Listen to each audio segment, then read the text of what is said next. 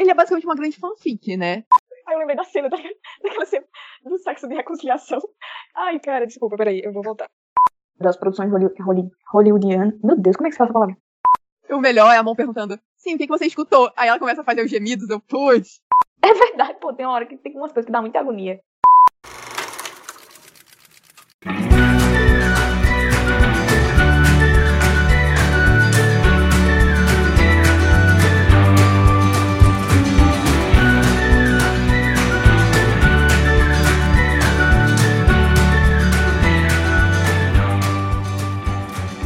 Olá pessoal, estamos aqui de volta com mais um Lesbicast. Meu nome é Graziele Souza e hoje estamos aqui para falar de uma das produções mais comentadas desse início de ano, Gap The Series, a websérie tailandesa que tá aí na boca de todo mundo, fazendo super sucesso, e a gente vem aqui para falar um pouco sobre o que a gente achou.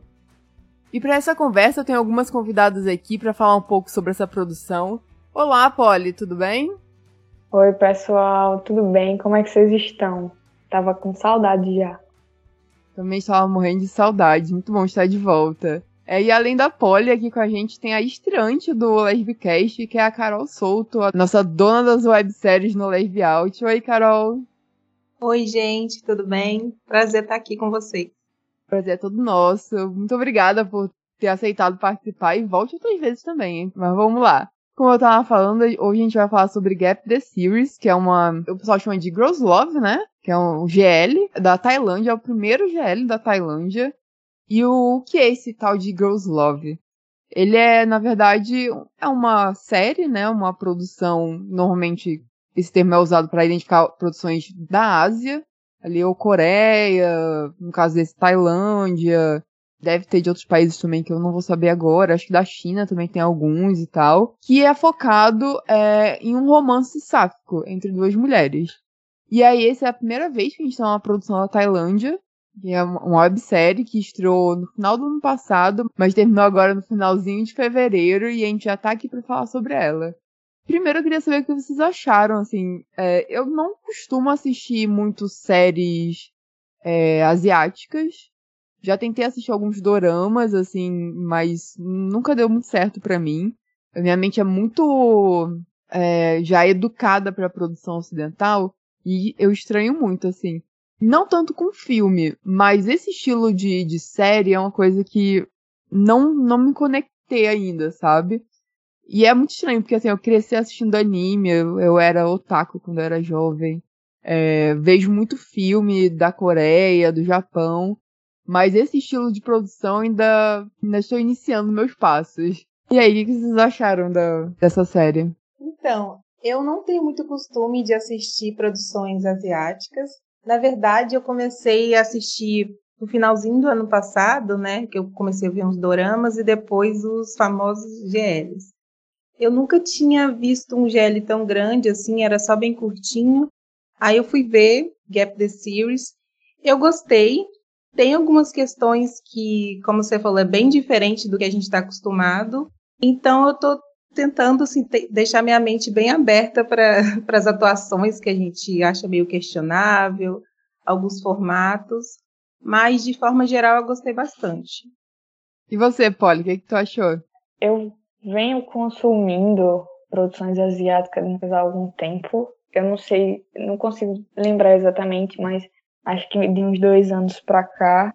Eu tenho algumas questões, né? Eu, porque assim, acho que quem acompanha os meus textos no site percebe que eu escrevo sobre coisas muito perdidas, assim, na, na internet. Muitos livros que a gente não conhece, né? Que, que no geral não, é, não são muito conhecidos.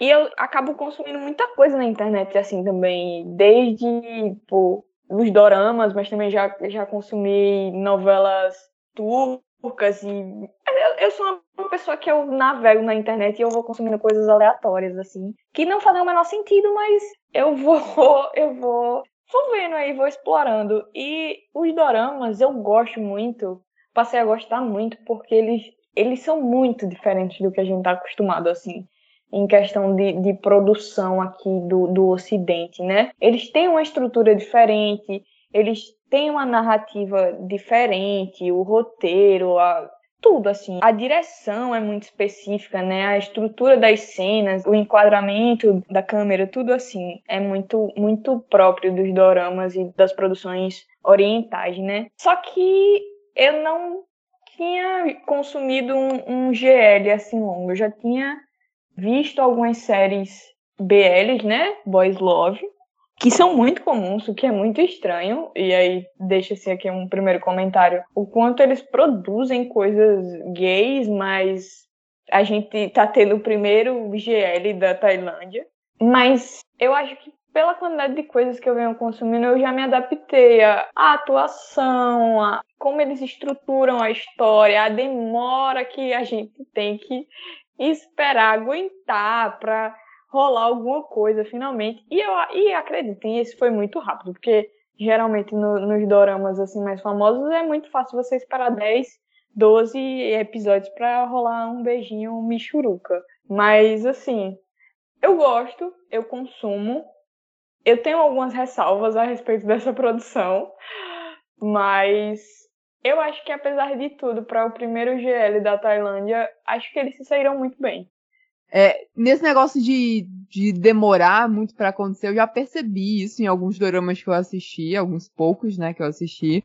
E realmente, aqui eu achei que foi muito rápido para o padrão, assim, porque, como eu posso dizer, ele é basicamente uma grande fanfic, né? Principalmente no começo, assim, tem umas cenas que parece que vieram direto de uma fanfic. Ele é baseado num livro, né? Eu não sei como é que foi. Eu não sei nada, na verdade, sobre a produção desse livro e tal.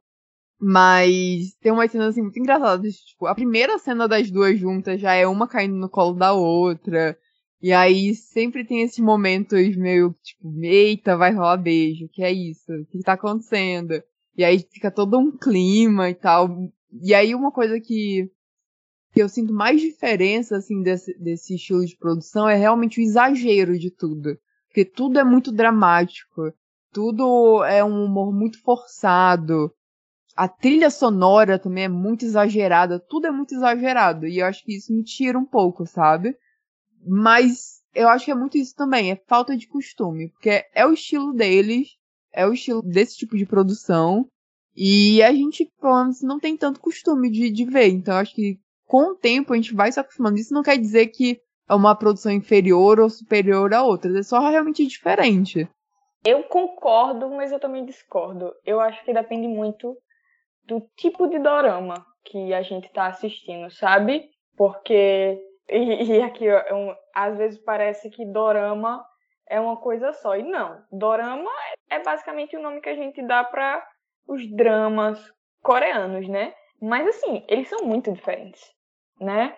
A gente tem desde o. E eu digo com uma pessoa que não entende muito, né? Porque tem gente na internet que, meu Deus, é especialista nisso. Eu sou só uma pessoa que consome um pouco. Só que eu venho percebendo que a gente tem os romances propriamente, e aí, dentro dos romances, a gente tem os romances que sabem que vão terminar felizes, e os romances que provavelmente não vão terminar felizes. E aí você tem as comédias românticas que estão ali dentro, você tem os dramas propriamente dito, né? Então, assim, realmente eu acho que tem na atuação deles tem um pouco de exagero, só que quanto mais eu consumo, é, e não só os doramas, mas como eu fico muito no YouTube, eu acabo consumindo muito muita gente que fala sobre o assunto e que consome muito esse conteúdo e que comenta e que consome muito conteúdo da Coreia e essas coisas assim. E pelo que eu vejo o pessoal falando, isso é também um pouco de, da forma como eles se comportam lá, sabe? É uma coisa que eu achei muito estranha no início, era como todo mundo gritava. Em situações que não faziam sentido as pessoas gritarem. E eu achei que era um rolê da TV coreana e da TV oriental. Mas não. Depois eu fui vendo que as pessoas realmente se comportavam daquele jeito. Assim, não todas as pessoas, né? Não vamos generalizar. Só que é um, um tipo de comportamento um tanto comum de lá. E aí eu acho que por a gente estar tá tão distante culturalmente dessas pessoas, isso, como você disse, isso no, nos distancia. Só que isso também é muito da cultura deles, sabe? E aí, é, eu acho que quanto mais a gente for consumindo esse conteúdo, quem gosta, quanto mais consome esse conteúdo, não só é capaz de diferenciar essas produções que são muito diferentes, mas também é, a gente começa a perceber como algumas coisas são muito característicos da, da cultura deles, da forma deles de se relacionar, da forma deles de conversar. Sim, sim. E eu acho muito massa que agora a gente tá nesse boom dessas produções asiáticas chegando com, com mais facilidade aqui no Brasil e tal, e em outros países. E a gente meio que tipo, vai conhecendo de fato, sabe? Porque é, antigamente era uma coisa muito mais restrita, que as pessoas tinham que achar por lugares mais clandestinos e tal. E hoje em dia a gente tá aí, tipo, Netflix e outros streamings também tem produções assim. Estão dando valor para produções da Ásia, de modo geral, principalmente da Coreia. A gente tem essas webséries chegando no YouTube e tal, então é muito massa a gente conseguir ter acesso a esse tipo de produção e realmente expandir nossa, nossa visão de mundo, assim, no, conhecer outras culturas e tal, é muito massa isso. Mas aí voltando assim pra Gap, é, no começo eu tive muita dificuldade. O, primeiro episódio eu assisti, eu tentei assistir ele umas 500 vezes. Que realmente nada estava me prendendo muito bem, assim e tal. Mas aí depois de eu forçar assim 500 vezes para conseguir terminar, é, meio que o primeiro episódio fez sentido para mim. Apesar de eu achar que a série vai melhorando com o tempo, assim, o primeiro episódio realmente não é fácil de assistir. Mas ele tem uma boa estrutura, ele consegue apresentar bem, principalmente as duas personagens principais. E meio que colocar o tom do que vai acontecer. Principalmente a apresentação das duas personagens principais, a gente conseguir conhecer quem é cada uma, ter já um pouco de background delas, eu acho que principalmente da, da Sam, a gente já consegue ver um pouco dela, dessa relação dela com a família, tipo, uma, uma pessoa mais introspectiva e tal, e tem esse, essa dificuldade de se relacionar. Inclusive, eu já vou deixar aqui avisado que a cena é de longe a minha personagem preferida. Eu gostei muito do desenvolvimento dela na série, ao longo da série. Eu só acho que no final, assim, eu mudaria algumas coisas, mas eu gostei dela, da construção de personagem dela, sabe? Realmente eu acho que eles fizeram um excelente trabalho. De um modo geral, acho que o que segura muito a série é realmente as duas protagonistas. Não em questão exatamente de atuação, mas elas combinam muito, sabe? Eu acho que realmente eles acertaram muito na dupla e elas funcionam bem juntas e isso que ajuda a, a ter uma boa série, sabe? E de um modo geral, elas conseguem segurar a série por muitos momentos. É, parece que elas duas já trabalharam juntas em outro, outra produção, se eu não me engano, até da mesma produtora. Então eu acho que elas combinam super nessa Gap. Elas têm uma conexão muito boa. E como você tinha falado no começo, a gente conhece, né, esse contraste das duas personagens. E ao longo da temporada a gente começa a ter um gostinho a mais pela cena, porque no começo é bem difícil assim a gente entender o que que ela é, mas depois a gente vai descobrindo as motivações também, né, por trás dessa personagem tão dura. Né? Tu vai falar, Polly? Desculpa, é que a Carol, a Carol falou essa personagem tão dura. Aí eu lembrei da cena, tá ligado? Daquela cena do sexo de reconciliação. Ai, cara, desculpa, peraí, eu vou voltar. eu nem lembro mais o que eu ia comentar das personagens. Peraí, acho que eu vou deixar passar, vai, Graça. Mas assim, como eu tava comentando, né, eu gosto muito da construção da personagem da Sam. Eu acho que desde o começo a gente, a gente tem essa visão de que ela é uma pessoa mais fechada, né? E tem esse problema em relação à família dela. Como tu até tu disse, Carol, assim, às vezes é meio difícil de gostar dela no começo, porque ela é realmente muito meio grossa, meio snob e tal. Só que meio que a gente vai entendendo porque ela é desse jeito, né? E aí a gente vai criando essa afeição por ela, a gente vai se aproximando dela. E eu acho que muito rápido também, eu acho que de início poderia ser um problema essa relação das duas com a, a Sam sendo uma pessoa mais snob é, e arrogante e tal, em certo ponto, porque tem essa questão de da Sam ser uma pessoa mais superior, né, ser uma pessoa mais nobre e a, a Mon, ela vem uma plebeia, né, e tal, tem essa questão de, de classes. E como a cena ela não sabe lidar direito com as coisas, ela realmente, às vezes, ela trata a, a, mão de uma forma meio assim, tipo, como se ela fosse. Eu ia falar, como se ela fosse patroa dela, e no caso ela é, mas na, na relação afetiva até, sabe? Ela trata ela dessa forma, como se ela fosse dona da, da mão, mas eu acho que é de uma forma meio inocente, ela não sabe direito, ela não tem muito tato para essa relação, sabe? E a forma como a Mon responde para isso, eu acho que faz com que isso funcione, porque ela meio que entende como, a, como esse, esse problema da Sam, e ela meio que responde tipo, ah, massa, assim, tipo, ela transforma essa relação que poderia ser estranha numa coisa leve. E aí, aos poucos, a gente vai vendo a Sam meio que aprendendo a, a se relacionar e tal, por causa desse relacionamento. Então, eu acho que é muito interessante ver como isso vai crescendo ao longo da série. Eu acho que a Sam, ela tem. E quanto mais você vai acompanhando, você vai percebendo que ela é muito imatura emocionalmente, né?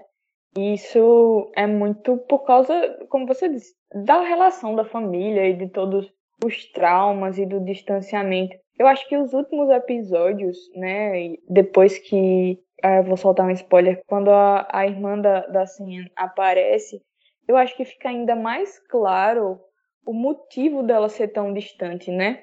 No início você, claro, sabe do, dos traumas e de todos os problemas que aconteceram com as irmãs e a avó. Só que no final você vai entendendo como ela passou, né? Porque a gente tem algumas cenas dela jovem, principalmente a primeira cena é, que a gente vê dela interagindo com a Mon, que é quando ela se apaixona, né? Quando ela é criança.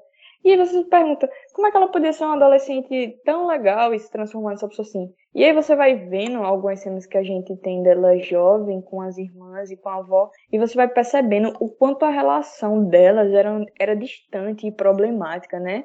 Então ela nunca é, cresceu muito emocionalmente e se permitiu se relacionar. Tanto é que as pessoas mais próximas a ela, né, que são as amigas, ainda assim tem uma relação muito distante de, do como ela trata as pessoas, de como ela é grossa e, e antipática. Só que é o jeito que ela aprendeu em casa a se relacionar, né? E aí é como você disse, como a Mon trata ela de uma forma diferente e reage ao comportamento dela de uma forma não agressiva e não não mandona e, sabe, autoritária, eu acho que é isso que envolve ela a se deparar com alguém que finalmente está disposta a conhecer o que há por baixo dessa persona que ela criou para sobreviver dentro de casa. Essa questão dela ser mandona, como vocês comentaram, e também às vezes controladora, foi uma das coisas que me incomodou nela. Mas eu entendo que depois, né, que elas se conectam e tal, a Sam acaba, tipo, entendendo mais os sentimentos, né, de como se expressar, e aí fica mais interessante. Mas no começo dá uma incomodada, que ela é muito é, mandona, sabe? Mas aí depois a gente vai vendo ela melhor Pois é, mas eu acho que é realmente isso. Ela não entende, sabe? Eu acho que é muito isso. Aí tem a questão também que até no final gente, eles mostram isso de uma forma mais direta e tal, mas como ela teve que aprender a esconder seus sentimentos para sobreviver na, naquela relação com a avó. E até, tipo, no começo, as amigas dela ficam brincando, tipo, ah, quando ela fala que quer uma coisa é porque ela não quer. Quando ela fala que não quer é porque ela quer. Então, tipo, ela foi criada para se esconder dentro daquela parede, né, que ela criou assim para ela e tal, que não pode sorrir, não pode demonstrar sentimentos e é muito louco assim, né? Que esse tipo de, de coisa deve acontecer, né? Eu acho, imagina, porque uma pessoa que ela não não tem real controle da própria vida dela. Então acho que é muito bacana a gente ver é, por isso que eu acho que, de um modo geral, a ela não apenas é a personagem mais interessante da série, mas é a que realmente tem um grande destaque, assim, um grande arco. E uma coisa que eu não senti de primeiro é a diferença de idade delas. Pra mim, as duas atrizes têm a mesma idade. Mas aí, ao longo da série, eu fui percebendo a forma como a Mon age realmente parece que ela é mais nova. Mas de cara as duas atrizes têm a mesma idade pra mim. Então foi muito estranho sentir que elas têm uma diferença de idade. Mas as duas atrizes não têm a mesma idade, viu? Ah, mas elas têm a mesma a cara do, da mesma idade. Eles, eles se parecem muito jovens, mas se eu não me engano, são uns quatro anos de diferença entre elas. E eu, tam, e eu concordo. Tipo, pra mim, eu, quando você vê a cena delas, criança, delas mais jovem, né? A mãe ainda era criança, você percebe que tem uma diferença de idade. Só que você não consegue entender exatamente quanto tempo, quantos anos são entre uma e outra. E aí, recentemente, eu vi um comentário no. Acho que foi no Instagram, alguém comentando alguma coisa da série. E tinha lá dizendo que elas têm oito anos de diferença. E eu fiquei assim, o quê? Oito anos de diferença, minha gente. É, mas eu acho que a ideia é que realmente fosse assim, uns 8, 10 anos de diferença, sério, porque, sei lá, 4 anos não é uma grande diferença. Acho que 4 anos é mais ou menos a mesma geração, assim. E eles querem mostrar que existem várias diferenças, assim, entre elas, de classe social e diferença de idade, de, e todas as coisas vão influenciando. Inclusive, outra coisa que, tipo, meu Deus, queria ser pobre igual a Mon, porque a casa que ela mora. Porra! Realmente, gente. Tava pensando, gente, como assim essa menina é pobre e tem uma, uma mansão dessa aí? Queria. Por quê, minha gente? Ela não é pobre. A Sema é que é muito rica. Pelo menos eu interpretei desse jeito. Tá ligado?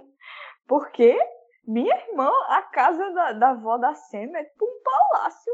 Aquilo ali é um exagero. É porque tem questão de nobreza também, né? Que elas têm essa classe de nobreza e tal, pelo que eu entendi. É, eu não entendo muito essas classes sociais dele, né? Mas deve ser isso mesmo, tipo, sei lá, é um rolê muito louco. Porque ela fica chamando ela de Lady, tá ligado? Isso, é isso foi uma coisa que me incomodou bastante. É, eu acho que é realmente esse comportamento em relação a é que elas têm alguma, alguma linha de nobreza, sabe? A família da, da Sen. Por isso tem esse tratamento de lady e tal. Mas aí eu não sei como é que isso funciona na Tailândia, eu não tenho muita noção. E eu acho que mesmo que deve ser uma nobreza mais assim, tipo. Como é que chama? Quando é só por nome, assim, não, não significa nada de fato. É só um nome que, que tem. É muito massa, assim, ver uma produção que tenha um, que é focada no, num casal sáfico, que tem toda uma construção legal, assim, delas, e que tem um final feliz, assim, porque a gente, a gente fica preso em produções ocidentais, e aí a gente acaba vendo muito mais do mesmo, ou uma coisa mais secundária, ou tem que ficar implorando por migalha e tal. Então é muito legal ver que lá do outro lado do mundo tá tendo umas produções bacanas como essa, que por mais que a gente tenha é, problemas, eu tenho muitos problemas na parte técnica dessa série, que eu vou falar mais adiante, mas, assim, a questão de roteiro, eu gostei muito do roteiro dela, assim, pra proposta dela, eu acho que funciona bem. Como eu comentei, eu gostei muito da construção das personagens, eu acho que o casal também é muito bacana como é construído. O final é super fofo, então, assim, não é todo dia que a gente consegue receber uma produção como essa.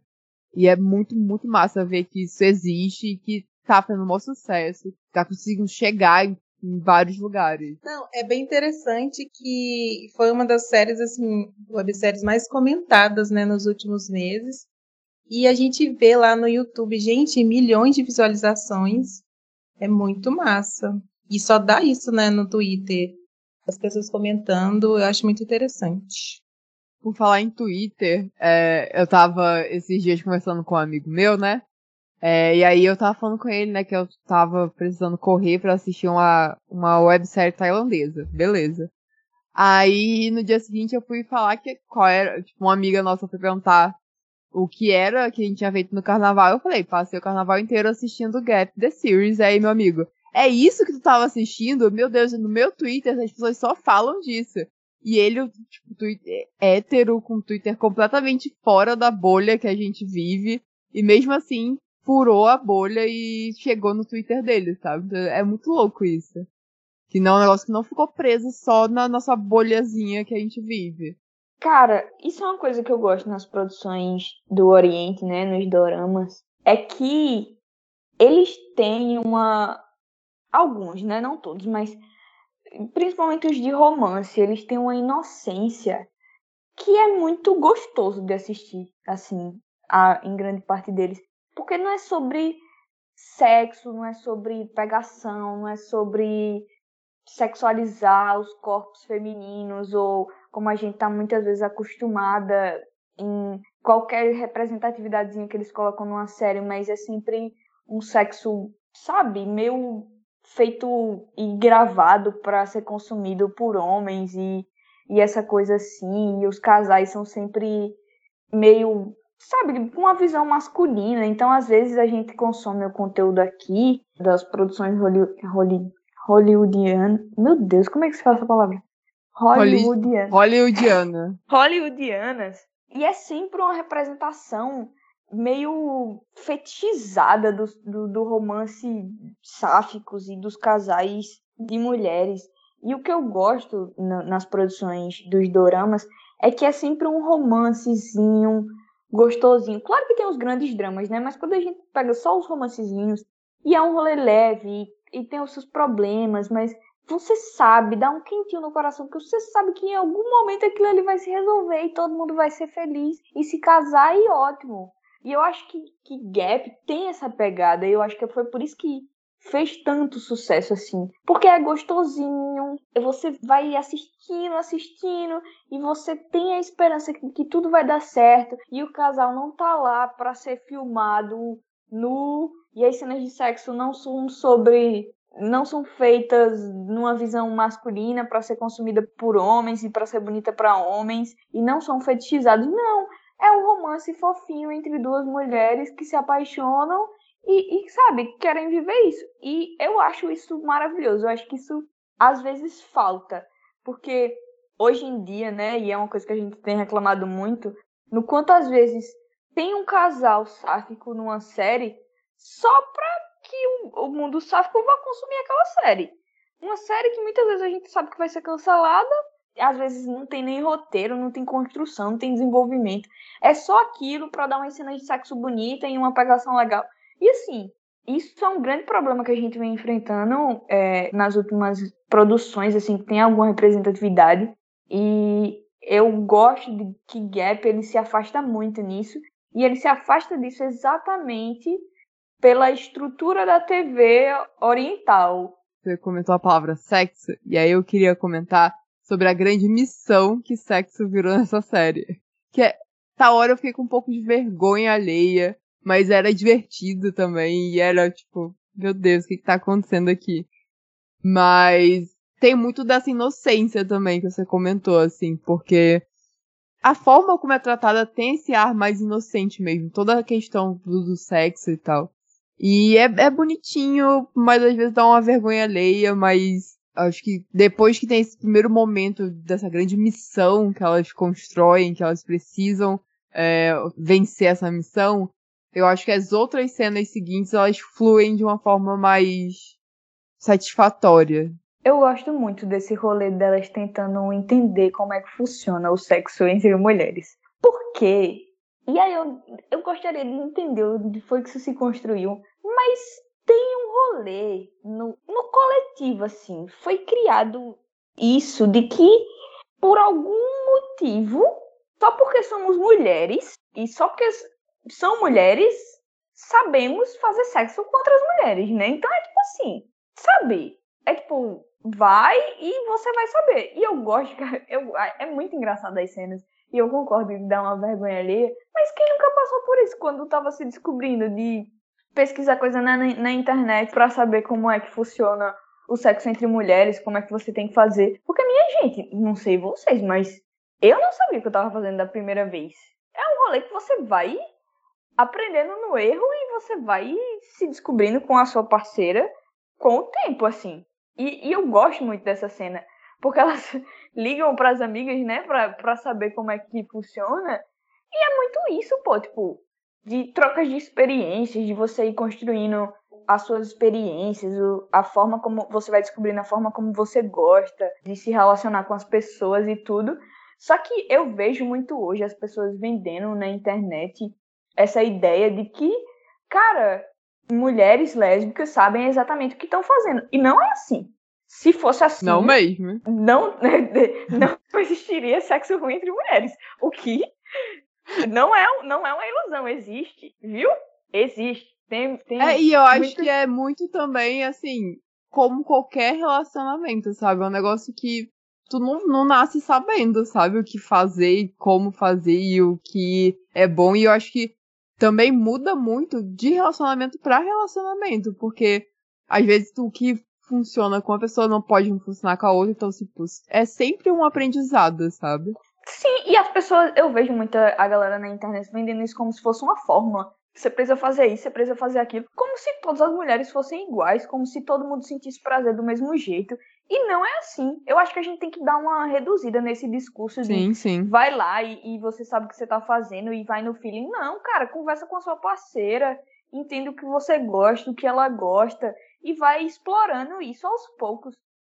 Então, eu também fiquei com vergonha ali em algumas cenas da grande missão delas, mas eu achei bonitinho também que elas têm uma rede de apoio para poder contar, né? Que são as amigas. Então elas podem ligar e tirar suas dúvidas.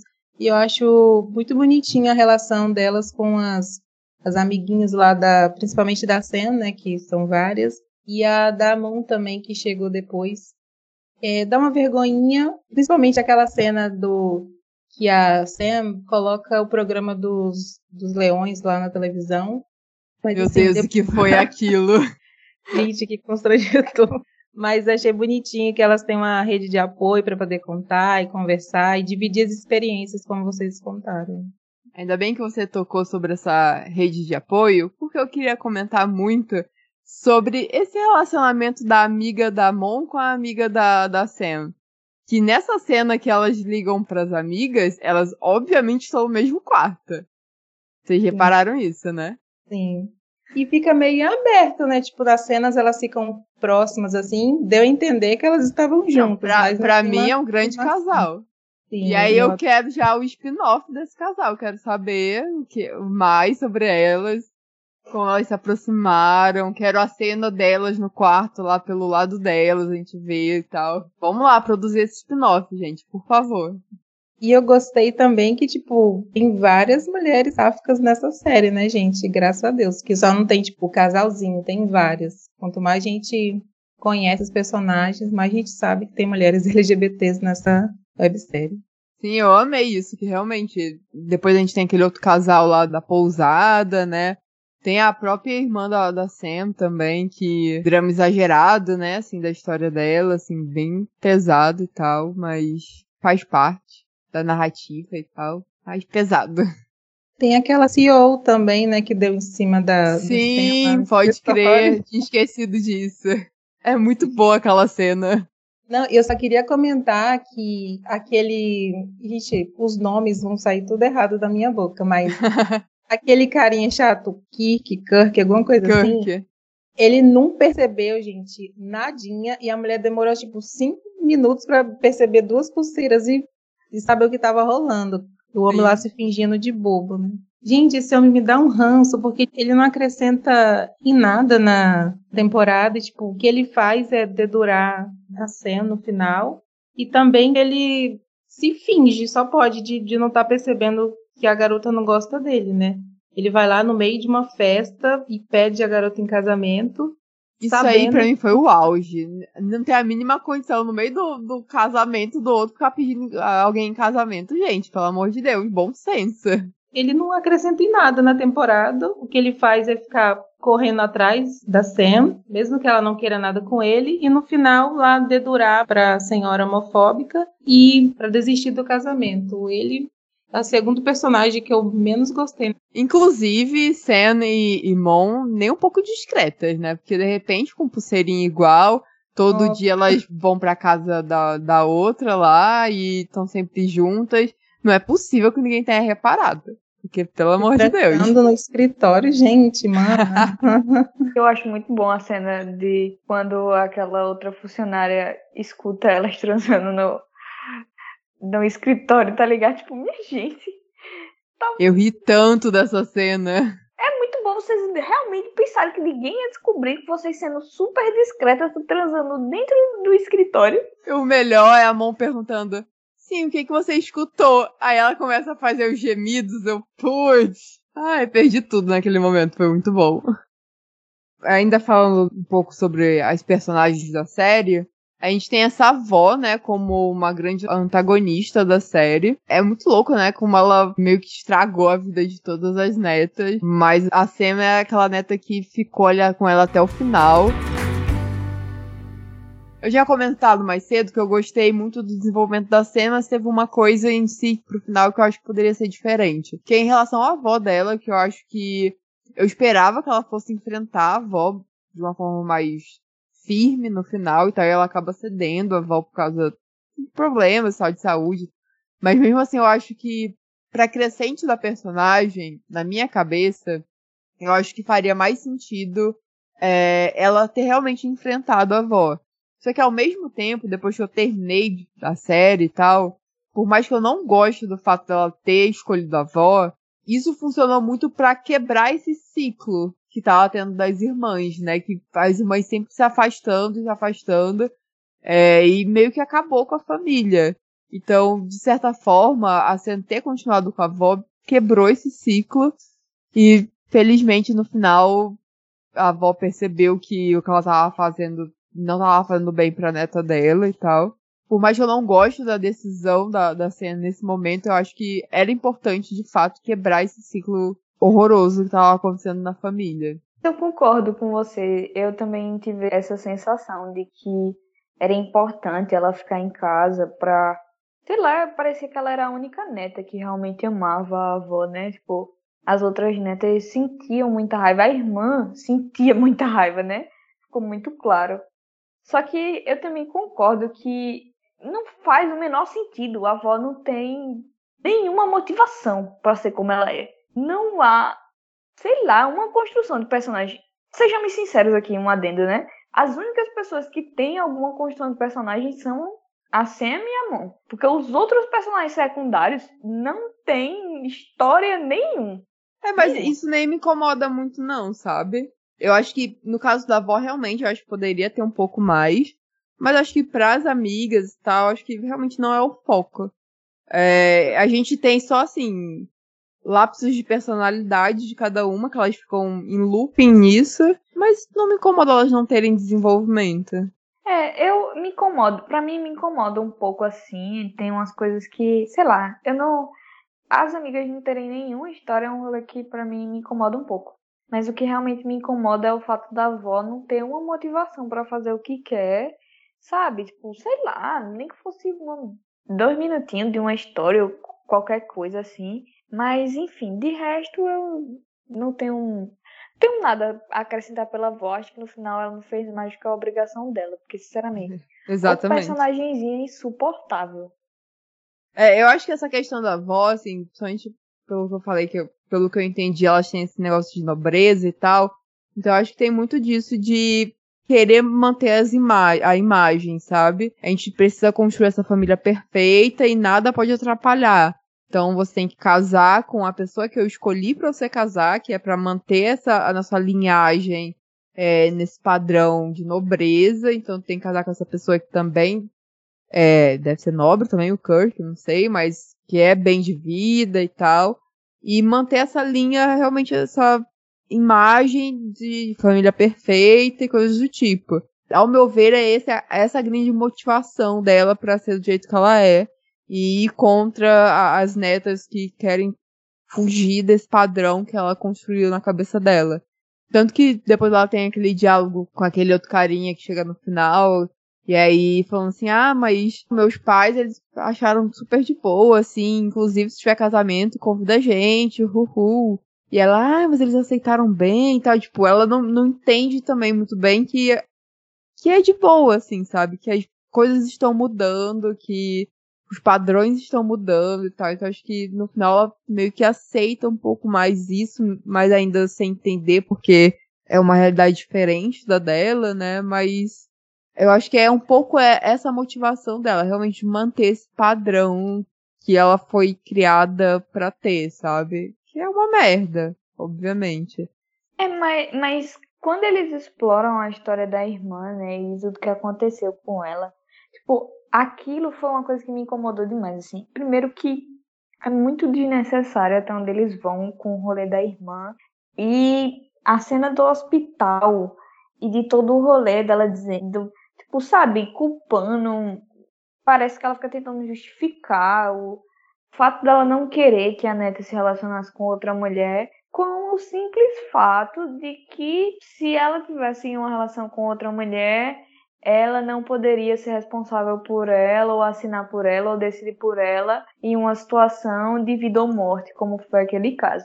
Eu preferia que isso não tivesse aparecido, porque esse rolê me incomodou bastante e isso não faz o menor sentido. Sei lá, foi uma coisa para mim, foi uma parte da história que dava para ser cortada e não precisava não daquilo ali. Porque parece que eles ficam tentando justificar o rolê da avó, não por ela ser homofóbica, mas porque ela estava preocupada com. Não, cara, aquilo ali pra mim não fez o menor sentido e para mim não precisava. Eu nem. Na hora eu nem pensei naquela cena como uma justificativa, não. Eu realmente vi aquilo como drama pelo drama, assim, só pra trazer essa carga dramática maior e tal. Mas que realmente concordo que era desnecessário e poderia muito bem ser cortado, assim, não tinha necessidade nenhuma da, da, daquele excesso ali. E essa senhora aí, que dá um ranço danado, é duas coisas, né? Nessa cena do hospital, né, que ela prefere é, bater boca lá, né, com a garota, ao invés de ir lá, né, perguntar né, sobre a neta e tal. E também tem a questão de, no aniversário da, da neta, né, ela oferecer de presente uma foto de um cara, gente. Pelo amor. Essa senhora. Eu tinha até esquecido desse momento, tinha apagado da minha mente. Simplesmente um presente, uma foto de um macho. Pelo amor de Deus. Então, vocês tinham comentado antes sobre a Sam não ter enfrentado né, a avó no final. E me incomodou isso um pouco, porque, como você tinha dito, é, no desenvolvimento da personagem, dá a entender que no final ela teria esse confronto, né? Ela acaba voltando para a senhora homofóbica lá, mas vocês também comentaram sobre o desenvolvimento da avó. Ela é apresentada né, no começo da temporada, tipo, do meio, assim, ela é esquecida no churrasco e só volta, tipo, no final. Eu acho que também seria interessante abordar um pouquinho mesmo que seja uma coisa breve sobre a avó, para a gente também entender quem é essa personagem. Eu comentei que eu gostei, assim, de um modo geral, da, da construção da narrativa da história, mas tem uma coisa em questão de narrativa que, que não é exclusivo dessa série, é algo que acontece direto em produções também do Ocidente, de tudo que é lugar, que é o excesso de conflito.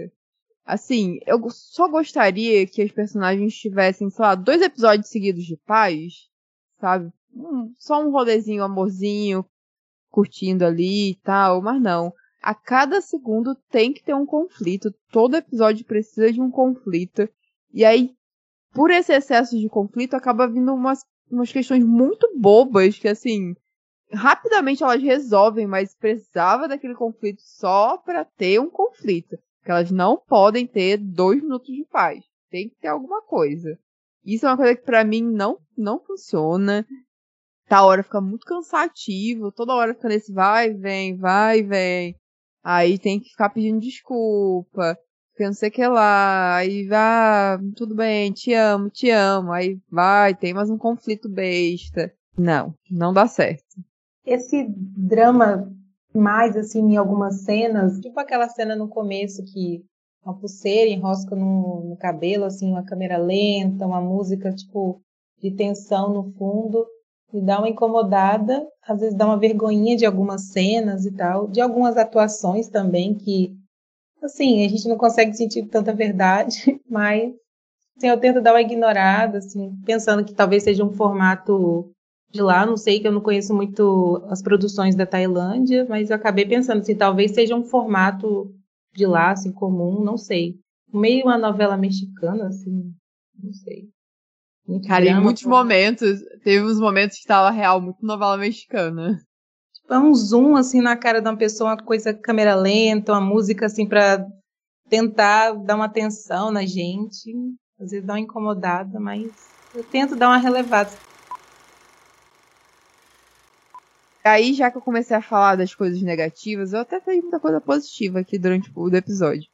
Mas acho que, além disso, a coisa que mais me pegou é a parte técnica.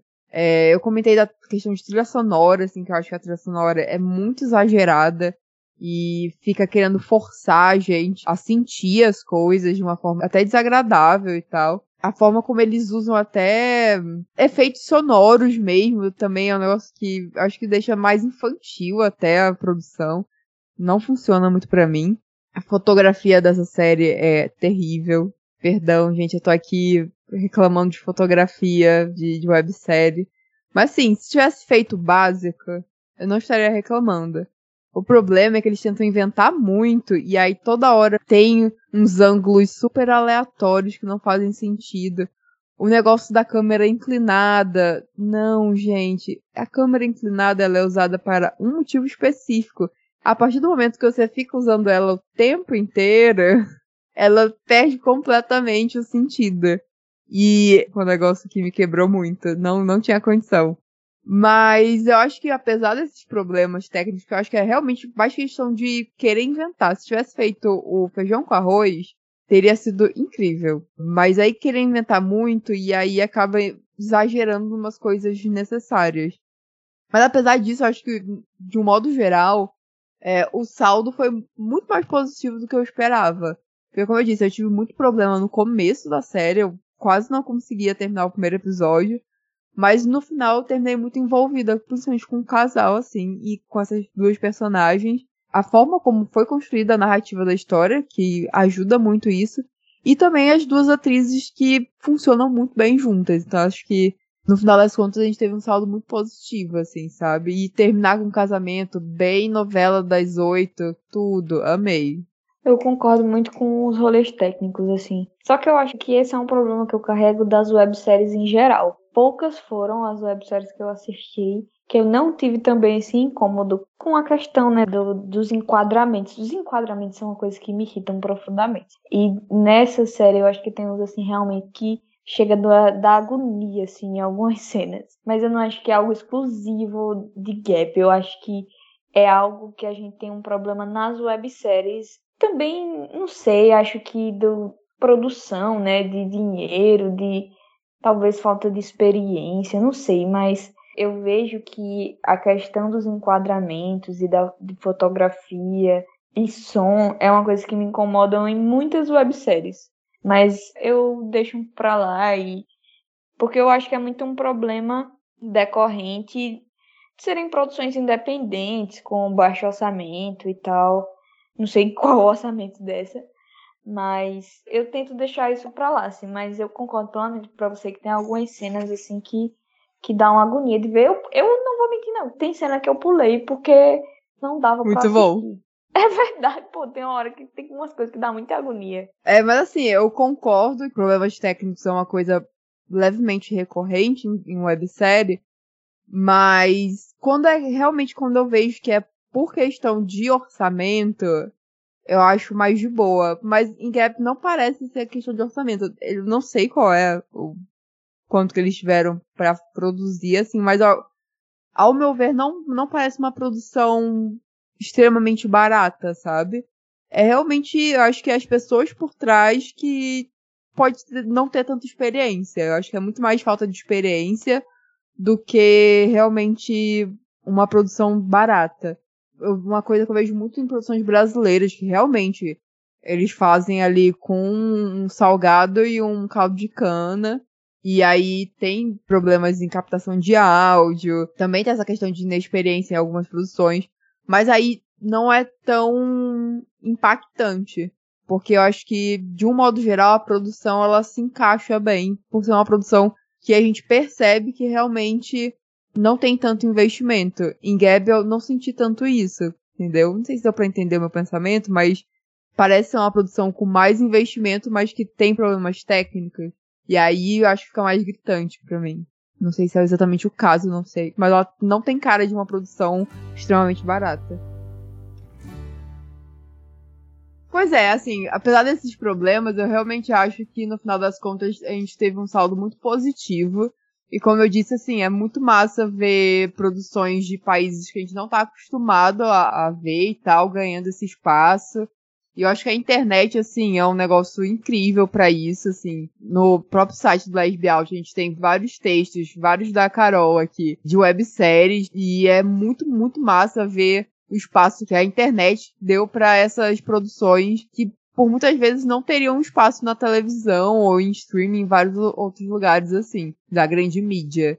Então, na internet a gente consegue contar essas histórias que por muito tempo ficou excluído desse meio, né, de séries e tal. Então é muito massa ver isso.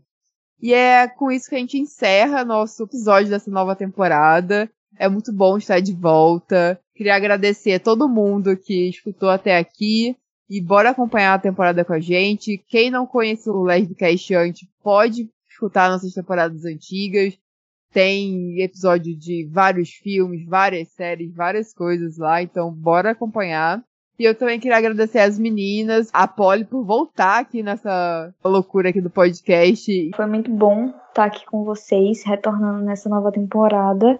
Assistam os episódios anteriores. Como a Carol disse, tem muita coisa boa. E assistam Gap the Series. É maravilhoso. Muito obrigada, Carol, por chegar aqui com a gente. Espero que você volte outras vezes. Eu que agradeço, gente. Espero voltar aqui falar com vocês. Valeu, meninas. Obrigada a todo mundo que ouviu até aqui. E se você estiver conhecendo a gente pelo podcast, não esqueça de visitar nosso site lá no lesbiaud.com.br.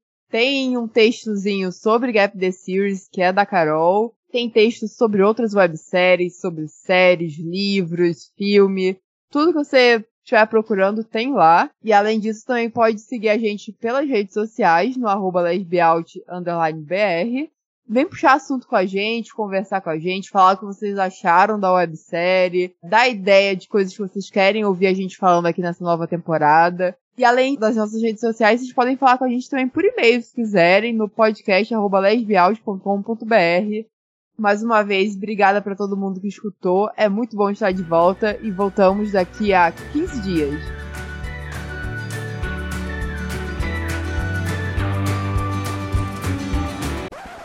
Caso você esteja aqui pela primeira vez e tal, nosso podcast é quinzenal. Domingo sim, domingo não. Também conhecido, né, como domingo sim, domingo não. Então, já já a gente tá de volta e valeu, até a próxima. Tchau, tchau.